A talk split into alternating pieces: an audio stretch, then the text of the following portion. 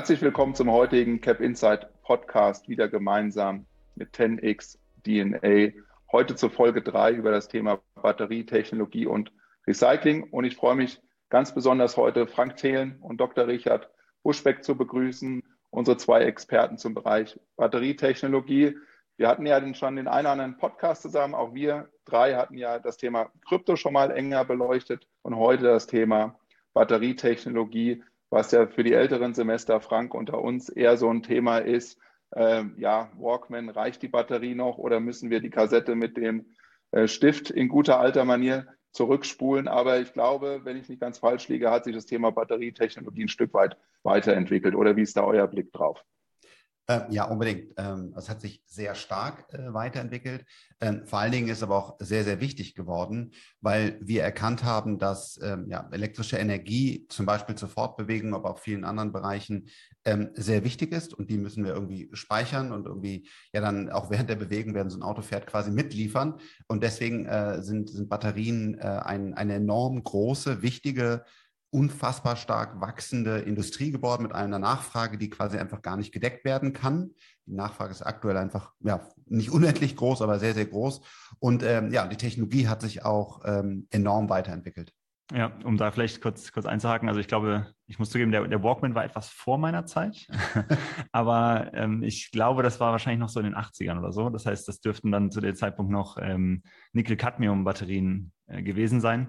Und äh, die Zellchemie, die wir heute hauptsächlich haben, sind eben äh, Lithium-Ionen-Batterien mittlerweile, die es seit äh, Beginn der 90er Jahre ungefähr gibt. Und äh, die dominieren heute den, den Markt absolut und sind heute in Elektroautos, Handys, Laptops, also quasi überall zu finden. Ja, danke, Richard, dass du das nochmal so schön kontrastiert hast, dass Frank und ich die zwei alten Herren sind hier in der Runde und dass du den Walkman nicht mehr miterlebt hast. Aber war eine schöne Zeit. So viel sei auch dir gesagt. Du äh, warst dann wahrscheinlich ab der Generation MP3-Player mit im mobilen Musikbusiness genau, dabei, oder? Genau, ich glaube so mit 13, 14 oder so hatte ich meinen ersten äh, MP3-Player. Der wurde übrigens, glaube ich, von einem Deutschen, Willy Bogner, erfunden, weil der beim Skifahren Musik hören wollte. Und dann Sony hat den groß gemacht. Ich hatte dann auch den Sony, den wasserdichten, den gelben, den man noch so zuklappen konnte. Also wer jetzt gerade hier diese Emotionen mitbekommt, der ist auch so alt wie ich. Und ähm, Willy Bogner hat es erfunden mit dem Film auch danach Fire and Ice und so weiter. Also gut, jetzt hören wir auf den 80ern. Aber das war auf jeden Fall eine coole Zeit, Richard, die du verpasst hast. Ja, aber Fire and Ice habe ich noch mit meinen Eltern in der Tat damals im Kino gesehen. Und wahrscheinlich hast du auch noch so einen alten grauen Walkman, äh, Entschuldigung, Gameboy gehabt wo man ja. die Batterie einlegen genau, musste, genau. um dann Tetris zu spielen.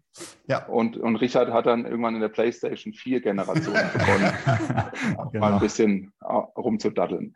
Aber jetzt mal Spaß beiseite. Wir wollen uns ja jetzt ernsthaft mal über das Thema Batterietechnologie unterhalten. Ähm, wenn wir uns auf das Unternehmen QuantumScape ein bisschen konzentrieren oder drauf schauen, sehen wir ja, dass die schon seit sehr, sehr langer Zeit an dem Thema Feststoffbatterien forschen und da auch sehr gut mit der Technologie unterwegs sind. Manche meinen, sie wären in dem Bereich ein Game Changer, weil sie sehr hohe Reichweiten in ihren Batterien haben, sehr kurze Ladezeiten und sehr viele Ladezyklen auch durchmachen mit diesen gemeinsamen Batterien.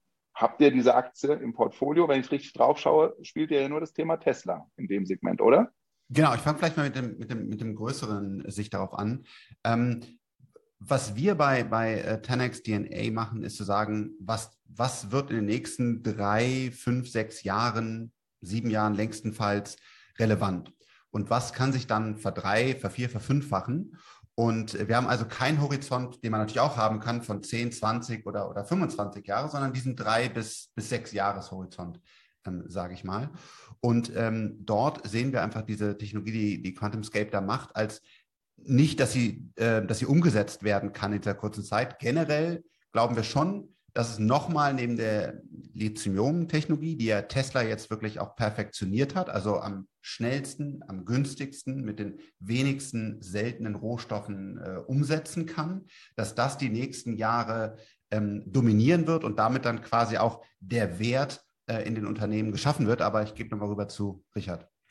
Ähm, genau, also in, Bezug auf QuantumScape, wir, also wir haben diese Firma auf dem, auf dem Schirm und wir finden die auch wirklich spannend. Also was die machen, ist, ist ähm, fantastisch. Aber was man halt klar sagen muss, ist, dass sie selber auch noch nicht erwarten, dass das vor 2025 irgendwann irgendwo in die Nähe einer Serienreife kommt.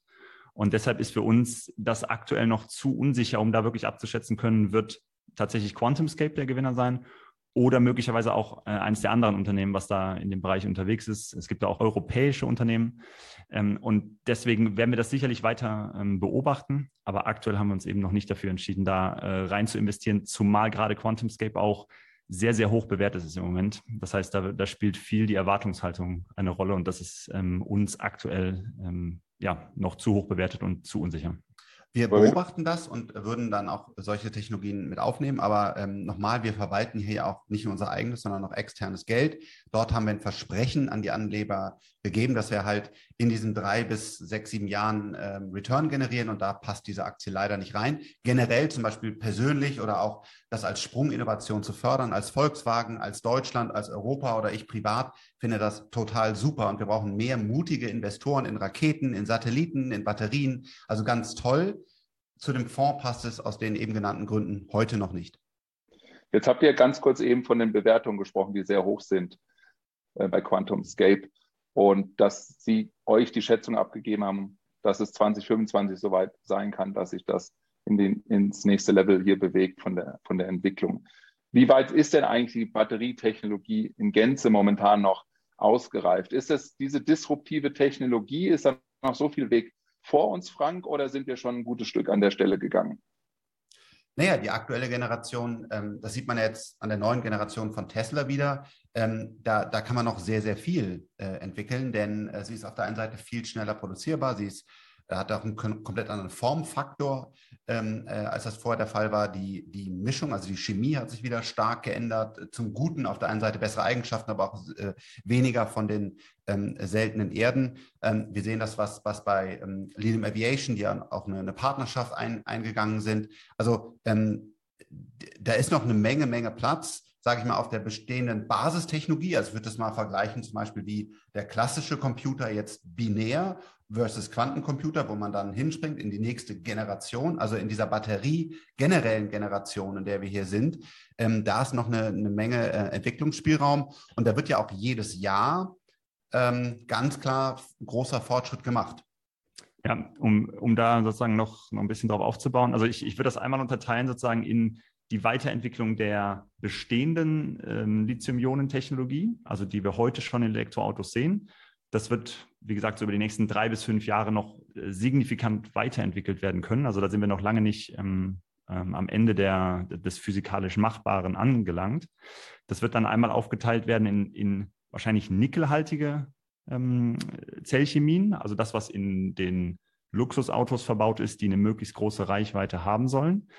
Gleichzeitig sehen wir jetzt aber unter anderem bei Tesla und auch bei anderen Herstellern, dass mehr und mehr die LFP, also die äh, Lithium-Eisenphosphat ähm, Zulauf gewinnt oder an, an Wichtigkeit gewinnt, die erstens günstiger ist, also einfacher in der Herstellung ist, weniger von diesen wertvollen Metallen enthält oder eigentlich gar, also die enthält eben kein Nickel, kein Kobalt zum Beispiel. Ähm, und diese Batterietechnologie kann sich dann auch in den, ich sage mal, Autos für den Massenmarkt, wo Reichweite nicht ganz so wichtig ist, äh, sehr stark durchsetzen. Und das, das passiert auch aktuell schon. Langfristig aber, wie gesagt, also so über den Zeithorizont von 2025 hinaus erwarten wir dann, dass es irgendwann diesen Durchbruch eben bei den ähm, Feststoffbatterien gibt, äh, womit dann nochmal ganz andere äh, Reichweiten bei den Elektroautos erreicht werden können. Ähm, also wir sind sehr sicher, dass das kommen wird. Die Frage ist halt nur, wann und wer wird der Erste ähm, im, im Markt sein, der das, der das durchsetzen kann. Jetzt wird ja natürlich das ganze Thema E-Antrieb im Rahmen von der ganzen äh, CO2-Diskussion ja sehr, sehr stark forciert, auch politisch getrieben. Was mir an der Stelle ein bisschen zu kurz kommt in der ganzen Diskussion, ist eigentlich der Beginn. Also was steht eigentlich vor der Batterie?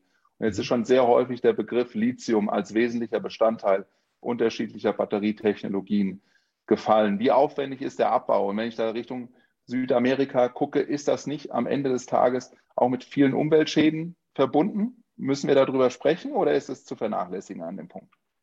Da sollten wir immer drüber sprechen, weil ähm, es gibt nichts, was, was quasi gar keinen negativen Impact hat. Also wir sollten, das natürlich, das ist unser Ziel bei allem, was wir hier im Venture Capital, aber auch im Public Market tun, dass wir sagen, man, man hat keinen negativen Fußabdruck mehr auf der, auf der Welt. Ich nenne dieses Cradle to Cradle. Also ich verlasse die Welt so, wie, wie ich draufgekommen bin. Ähm, das ist heute noch nicht der Fall bei Batterien, weil es werden Dinge unschön abgebaut, ähm, die zum Beispiel teilweise auch immer noch Wasser verschmutzen und es werden zum Beispiel auch Menschen ähm, so behandelt, wie es einfach überhaupt gar nicht geht und nicht tolerierbar ist.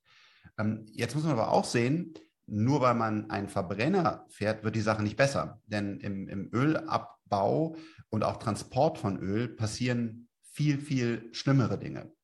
Und es ist so, dass diese seltenen Erden immer weniger in den Batterien werden, wirklich um Faktoren. Also wenn man sich anguckt, wo wir vor drei, vier Jahren stehen und wo jetzt die neueste Tesla-Generation steht, dann ist das ein, ein, ein unfassbar großer Sprung, der da ähm, gemacht wird. Ähm, das Mining wird auch immer besser von der Umweltbelastung und auch, auch äh, von den Arbeitsbedingungen her. Da setzt sich auch zum Beispiel Tesla und auch andere äh, massiv für ein. Und wir können recyceln was ja mit Öl überhaupt nicht geht. Öl ist verbrannt oder auch Kohle ist verbrannt und dann ist es weg. Und hier ist es so, dass wir, da haben wir zum Beispiel auch Lifecycle im, im äh, Fonds. Ähm, es gibt aber auch andere, es gibt Batteries zum Beispiel, das ist noch ein privates Unternehmen von einem, von einem ganz, ganz tollen Gründer, wo man Batterien auf die eine oder andere Art, indem man sie halt wieder äh, veredelt in, in, und verwendet in nicht perfekten Batterien, aber die immer noch gut sind für andere Anwendungen. Oder Lifecycle, dass man sie komplett recycelt und damit komplett neue Batterien baut.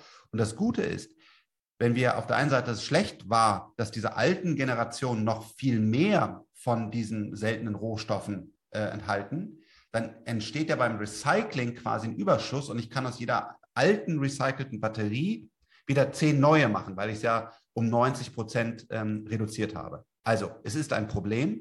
Wir sollten es bitte, bitte weiter diskutieren. Wir müssen es optimieren. Aber jeden Tag wird es nochmal um Faktoren, nicht jeden Tag, aber es wird generell immer weiter um Faktoren besser als Öl. Öl ist einfach keine Alternative, weil es verbrannt und weg. Es macht noch viel schlimmere Dinge und selbst wenn wir es machen könnten, ist es endlich. Also diese Diskussion sollten wir weiter den Verbrenner äh, lassen und der ist besser als das E-Auto. Das können wir jetzt, glaube ich, wirklich sein lassen. Also das ist wirklich keine, keine, äh, keine sinnvolle Diskussion mehr. Das wäre dann an dem Punkt sinnvoll, wenn irgendwann die E-Fuels so weit sind, dass man da vielleicht nochmal neu die Diskussion aufnehmen könnte. Nein, E-Fuels. Dazu was sagen, Richard? Ähm, ja, kann ich, kann ich gerne was zu sagen. Also aus, aus unserer Sicht, die, die E-Fuels, also ich, ich nehme an, du, du, sprichst von den äh, synthetischen ähm, äh, Kraftstoffen. Ganz genau, ja. Ähm, die werden sich aus unserer Sicht im, zumindest im Automobilbereich auf, auf keinen Fall durchsetzen können. Ähm, das hat im Grunde ja relativ einfache physikalische Gründe. Und zwar erstens mal synthetische Kraftstoffe machen nur dann Sinn, wenn die Energie, die zur Herstellung dafür gebraucht wird, aus erneuerbaren Quellen kommt. Ansonsten kann man es direkt lassen, weil sonst äh, ver verbraucht man einfach weiter fossile Energien.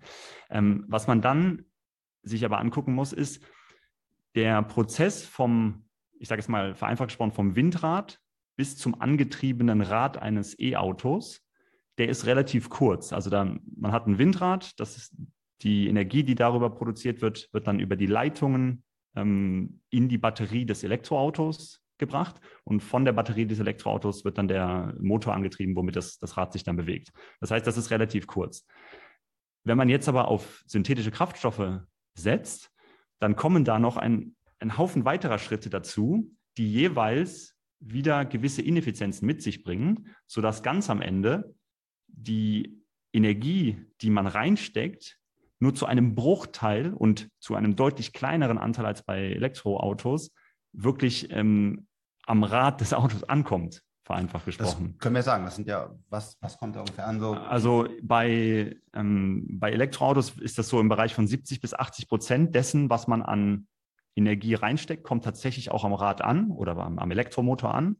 Und bei so synthetischen Kraftstoffen liegt dieser Prozentsatz irgendwo so im Bereich von 15 bis 20 Prozent. Also das ist ein Faktor 4, der, der da weniger an Effizienz drin ist. Und dementsprechend macht es aus unserer Sicht einfach keinen Sinn, zumindest im Bereich Autos nicht.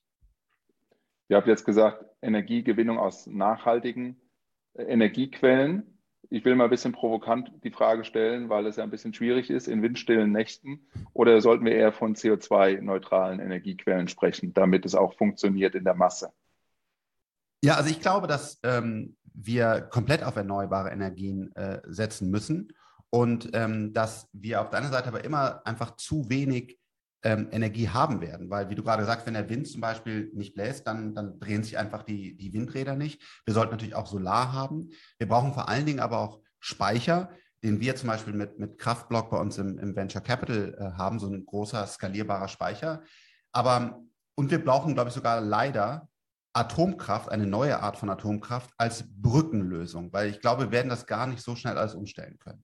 Heißt, wir müssen die Energie, die wir haben, unserer Meinung nach effizient einsetzen. Und wenn ich dann halt eben E-Fuels, Wasserstoff oder andere Dinge produziere, dann bleibt eben am Ende des Tages 15, 20, vielleicht 25, aber eigentlich schon nicht, eher 20 Prozent übrig, um sie zu nutzen, um zum Beispiel etwas von A nach B vorzutreiben.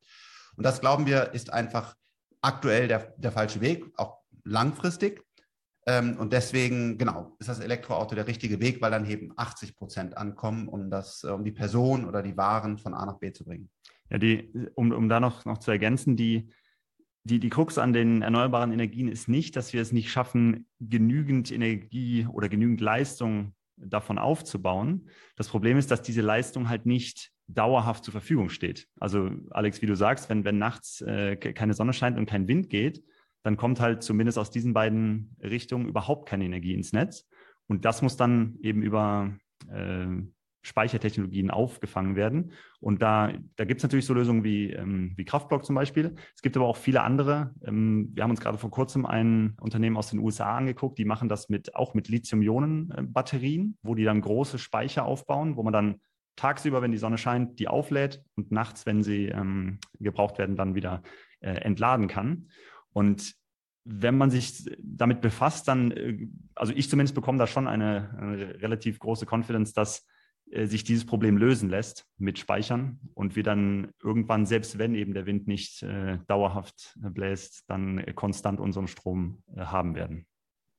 Ich will nochmal einen Schritt nochmal zurückgehen zum Thema ESG, was wir vorhin nur kurz gestriffen hatten im Kontext der, der Lithium-Erstellung. Und Frank, du hattest da kurz über das Recycling auch gesprochen. Wie, wie wird sich das in Zukunft abbilden? Weil ich glaube, jetzt, wo so viele neue Batterien auf den Markt kommen, wird es ja sicherlich eine sehr, sehr große Welle an rückläufigen Batterien geben, die dann in den Recyclingprozess eingeführt werden müssen. Wie seid ihr da positioniert? Du hattest Lease als ein Unternehmen ähm, angesprochen. Gibt es dort noch weitere oder seht ihr, dass da perspektivisch auch seitens den, der Regierung der EU für hier Europa eine Regulierung stattfinden könnte in diesem Segment?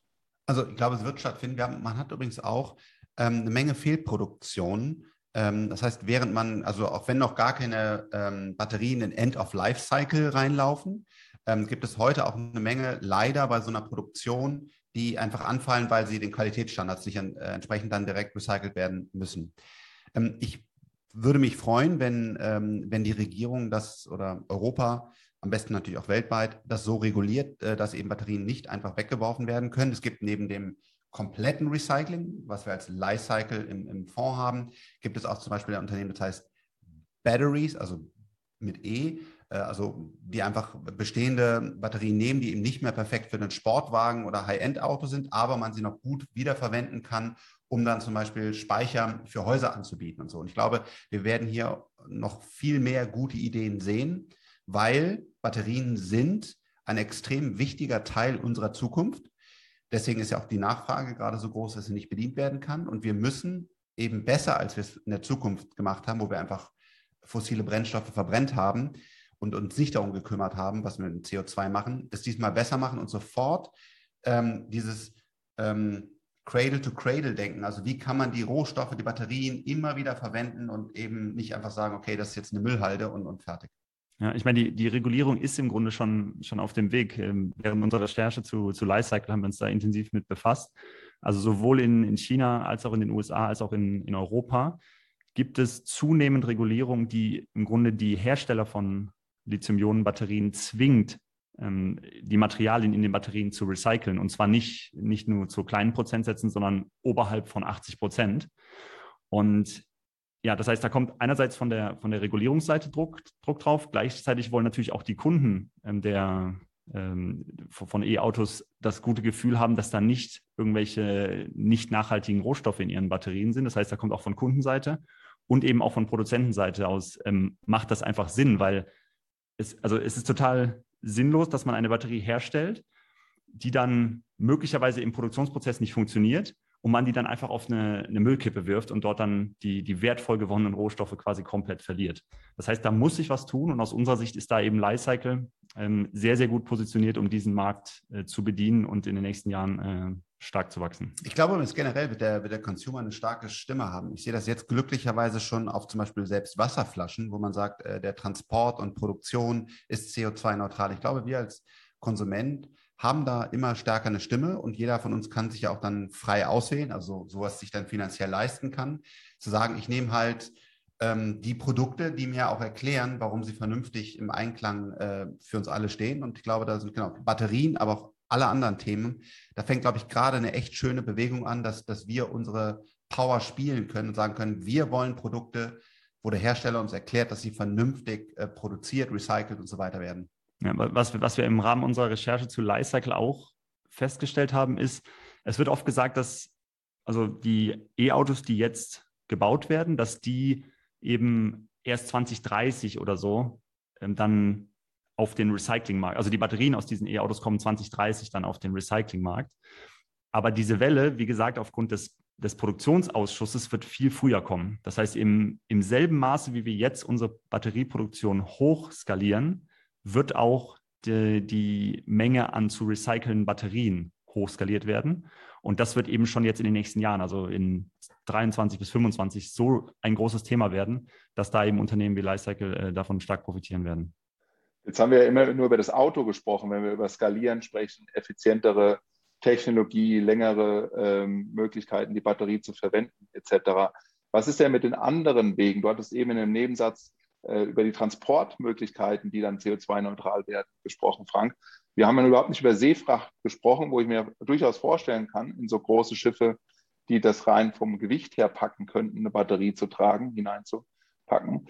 Beim Flugverkehr, wo man sehr auf Leichtbau geht, weiß ich nicht, fraglich, bin ich nicht der Experte. Wie ist da euer Blick drauf? Ja, also ähm, im, im, Schiffsverkehr wird es einfach nicht funktionieren. Ähm, selbst wenn, wenn man das Gewicht dort reingeben könnte, ähm, ist, ist das Problem, dass die Batterien gar nicht verfügbar sind, auch viel zu teuer wären, weil wir, also zum Beispiel so ein Tesla liefert den Semi-Truck, der natürlich schon deutlich mehr Batterien hat, jetzt nicht wie ein Boot, aber ich weiß, ehrlich gesagt, weiß ich gar nicht genau, wie vier, fünf Autos, sechs Autos vielleicht, nicht aus, weil er nicht genug Batterien für sein Model 3, sein Model S und sein, äh, die anderen Modelle hat. Das heißt, wir haben ernsthaft eine Batterieknappheit aktuell. Deswegen wird keiner hingehen und sagen, ich statte jetzt mal einen, einen, einen Tanker aus mit irgendwie für 10.000 äh, Autos oder so. Das, das wird einfach nicht passieren. Ähm, plus, ich glaube, es, es, würde auch einfach nicht vom, vom, vom Laden her und so weiter, das geht nicht. Das heißt, bei der Schiffsfahrt wird es ähm, Wasserstoff werden, glauben wir, mit den Nachteilen, die wir eben genannt haben. Aber weil wir da eben keine andere Alternative haben, wird es dort äh, Wasserstoff sein. Wind, ähm, also intelligente Drohnen und Drachen, die dann auf dem Schiff hochschießen, aber die können nur 10, 20 äh, Prozent, wir haben es das sehr genau angesehen, noch dazugeben. Das ist gut, aber wir brauchen insgesamt Wasserstoff. Oder im kleineren Bereich werden wir Fäulen. Da gibt es ähm, Calvera und andere Startups, die Boote bauen, ähm, die dann quasi über dem Wasser fliegen und unten drunter hat man so Segel im Wasser und damit, damit foilt man. Ähm, das dann so effizient, dass ähm, Elektroantrieb geht, aber das geht heute halt nur für ja eigentlich fast Spaßboote, also wo irgendwie acht Leute drauf können oder so, aber keine Tanker, die irgendwelche Container hin und her fahren. Aber perspektivisch vielleicht schon. Das, aber ähm, das kenne ich jetzt noch nicht als Entwicklung, aber es wäre wär natürlich möglich. So, in der Luft äh, sind wir glücklicherweise deutlich effizienter als auf dem Wasser, weil wenn ein äh, Flugzeug, wir selber sind ja investiert, das ist auch keine Anlageempfehlung hier in äh, Lilium Aviation, ähm, wenn, wenn der Lilium-Jet fliegt, dann ist er hocheffizient in der Luft und verbraucht eben äh, genauso viel oder teilweise auch weniger als ein Model S. Also nicht wie im Wasser, wo man ja verdrängt, das ist leider nicht so effizient, sei denn man folgt, ähm, sondern in der Luft kann man effizient reisen. Deswegen ähm, werden äh, Lilium und auch es gibt ganz viele Wettbewerber dazu, ähm, kurze Flugstrecken, ich glaube, wir sind jetzt am weitesten mit 300 äh, Kilometer, 250 Kilometer, die wir, die wir jetzt schon anbieten. Und das wird natürlich auch perspektivisch stark steigen wegen der Energiedichte der Batterien. Das wird funktionieren. Kann man jetzt mit einer Batterie nach, von hier nach, äh, nach Japan fliegen? Äh, nein, das sehen wir nicht, sondern da wird Wasserstoff eingesetzt werden, zumindest in den nächsten zehn Jahren. Wenn wir dann genau in diese ganzen Batterietechnologien kommen, ähm, die du und Richard eben schon angesprochen hast, also quasi der nächste große Entwicklungssprung, wo nicht innerhalb einer generellen Technologie weiterentwickelt wird, sondern komplett neue äh, Technologien äh, entstehen, dann kann man auch mit einem elektrischen Flugzeug ähm, nach Japan und so weiter fliegen, aber das wird einfach noch über zehn Jahre dauern. Aber wenn dann auf dem Landweg das Auto, der LKW, der, der Van oder egal mhm. was es für ein Vehikel sein wird, das Fahrzeug sein wird, wo die Batterie eingebaut wird, wäre dann nicht für euch auch als Investmentthema die Ladeinfrastruktur etwas, wo ihr sagt, da können wir hineingehen, um die gesamte Wertschöpfung dort abzubilden oder ist das eher uninteressant aus eurer Sicht? Nee, absolut. Also das, das ist für uns interessant. Wir haben da auch schon mehrere Unternehmen analysiert gehabt, sind aber bisher eben noch nicht so überzeugt gewesen, dass wir, dass wir uns da jetzt für ein Investment entschieden ähm, hätten. Aber perspektivisch auf jeden Fall. Das wird kommen, das wird groß werden. Die Frage ist nur, wer, wer wird sich als Unternehmen da ähm, erfolgsversprechend positionieren? Wir haben ja mit Lilium Aviation gerade auch eine, eine Kooperation äh, announced zur, zur Ladeinfrastruktur. Ähm, die ist extrem wichtig. Für uns jetzt in 10x10A-Fonds ist immer dieser unfaire Vorteil. Also wenn man jetzt zum Beispiel guckt, ähm, Fully Self-Driving ähm, von Tesla mit Chips, Software, neuronalen Netzwerk und so weiter, das kann man nicht eben mal kopieren. Und deswegen investieren wir dort gerne. Bei der Ladeinfrastruktur gibt es gute Player und die sind auch fein, aber haben die diesen unfairen Vorteil, dass einfach andere nicht mehr drankommen, dass sie eben, wie es auch Peter Thiel definiert hat, ähm, eine hohe Marge einfahren können, weil weil, weil eben kein Wettbewerb da ist, weil sie eben genau diesen unfairen Vorteil haben. Das haben wir bisher in der Ladeinfrastruktur noch nicht gesehen, sondern es sind viele solide, gute Player, die ähnliche Produkte haben. Und damit sehen wir, dass wir auch in der Airline-Industrie oder in ganz vielen anderen Industrien, dass es einfach eine vernünftige Industrie wird, aber dass es eben nicht diesen großen einen Gewinner äh, geben wird. Und den suchen wir für den, für den Fonds und den gibt es da bis jetzt nicht und deswegen haben wir dort nicht investiert. Jetzt ist ja euer großer Player, den ihr im Fonds habt mit Tesla, seit äh, ein paar Tagen mit einem Rivalen, will ich ihn mal so nennen, ausgestattet worden. Es wurde ja, er lacht schon, ähm, es wurde ja groß angekündigt, der IPO von Rivian. Wie ist da euer Blick drauf? Erweitert das für euch das Investment-Universum oder ist das für euch absolut kein Case? Also absolut kein Case, weil ähm, wir, wir, äh, also erstmal Rivian, ich finde es toll, dass da was da passiert und ich finde auch gut, wir haben ja hier äh, Sono Motors, wir haben Ego, also ich finde gut, dass, dass, da, dass da viel passiert und wir, wir investieren dort auch im Venture Capital Bereich in, in echt gute Köpfe. Ähm, aber hier ist, glaube ich, Folgendes passiert, auch das natürlich keine Anlageberatung. Ich glaube, dass da die Leute irgendwie den ja gar nicht mehr klar gedacht haben oder auch bis heute ehrlich gesagt klar denken, sondern das ist so ein Hype. Sie denken, okay, Tesla haben wir verpasst. Das Unternehmen ist jetzt noch günstig, weil es eben 100, unter 100 Milliarden ist. Also mittlerweile ist das dann drüber gegangen. Investiere ich mal. Aber man muss ja mal sagen, wann ist es denn günstig zu investieren? Wenn auch gewisse Proof Points, also gewisse Dinge erledigt sind, wie zum Beispiel, man hat gezeigt, dass man äh, in Qualität Autos liefern kann. Man hat gezeigt, dass man große neue Factories nacheinander in verschiedenen Kontinenten aufbauen kann, die dann auch live gehen und Autos ausspucken in guter Qualität und, und so weiter. Und da mag Rivian das alles perfekt machen, also einfach, dass man sagt, hey, äh, das funktioniert, die haben, also ne, so bei Tesla gab es ja auch Probleme, aber insgesamt genauso progressiv und gut und wie bei Tesla. Aber das ist ja noch in keinster Weise irgendwo gezeigt. Und dafür ist, die, ist der Preis dann einfach viel zu weit weggelaufen. Und das andere ist, wir haben bei Rivian auch noch nichts Revolutionäres gesehen. Also wenn ich mir angucke, was Tesla in der Produktion macht, was sie in der Chipentwicklung machen, was sie in der Software machen, das ist wirklich weit weg, weit, weit weg von allem anderen. Und Rivian ist einfach ein, ein guter Autobauer, der auch einen lustigen, schönen Truck, wo man das einen Tisch rausziehen kann und da ist, glaube ich, ein Kocher dran und so. Das ist alles super. Aber ähm, sorry, 100 Milliarden ist einfach auch eine, eine, eine, eine wirklich große Bewertung. Und ähm, Richard oder wir als Team, wir, wir, wir checken es nicht. Ne? Ja, also ich meine, wir, wir, erstmal, wir, freuen uns darüber, dass es weitere Anbieter ähm, auf dem Elektrofahrzeugmarkt geben wird. Und bei Rivian, wir finden das Team auch ganz gut. Die haben eine gute Vision, die, die sind auch unterstützt von Amazon und so. Das heißt, das kann schon, das kann schon was werden. Aber man muss sich halt immer klar machen, diese Bewertung, die die gerade haben von über 100 Milliarden Dollar, das das ist fast das Doppelte dessen, was BMW im Moment hat. Und im Gegensatz zu BMW hat halt Rivian noch kein einziges Fahrzeug verkauft. Ja? Das, das muss man sich. Und auch keine revolutionäre Technologie, selbst wenn sie keins verkauft hätten, aber die würden halt zeigen, hey, wir haben die Batterie, wir haben die Software, wir haben die Roboter, wir haben kein Megacasting, sondern Ultra-Megacasting, wir haben, aber ja, sorry, das gibt ja, ja, absolut. also, nicht, sondern die bauen wie BMW Autos, Tesla macht es deutlich besser, sie bauen wie BMW oder Volkswagen Autos haben eben nicht diesen unfairen Vorteil. Und genau, deswegen, also ich glaube, du, du siehst, äh, es ist nicht Teil unseres, äh, unseres Fonds und äh, das, ja, also kann ich mir auch aktuell überhaupt nicht vorstellen. Ja, also Aber es ist schön zu hören und zu sehen, wie emotional ihr dabei seid und wie sehr ihr für Tesla kämpft und wie ihr sagt, nee, Rivian, das ist jetzt nichts für uns. Aber das macht ja auch das Investieren so Spaß und deshalb freuen wir uns ja auch jedes Mal, wenn wir hier zusammen den Cap Insight Podcast mit dir, Frank, mit deinen Experten aus dem großen Research-Team machen von 10x DNA. Und ja, ich würde mal sagen, mit Blick auf die Zeit, gute halbe Stunde haben wir heute wieder geplaudert. Es war sehr amüsant mit euch. Wir konnten dem Richard ein bisschen was beibringen, Frank, was ein Walkman ist und ein Gameboy, das weiß der jetzt auch.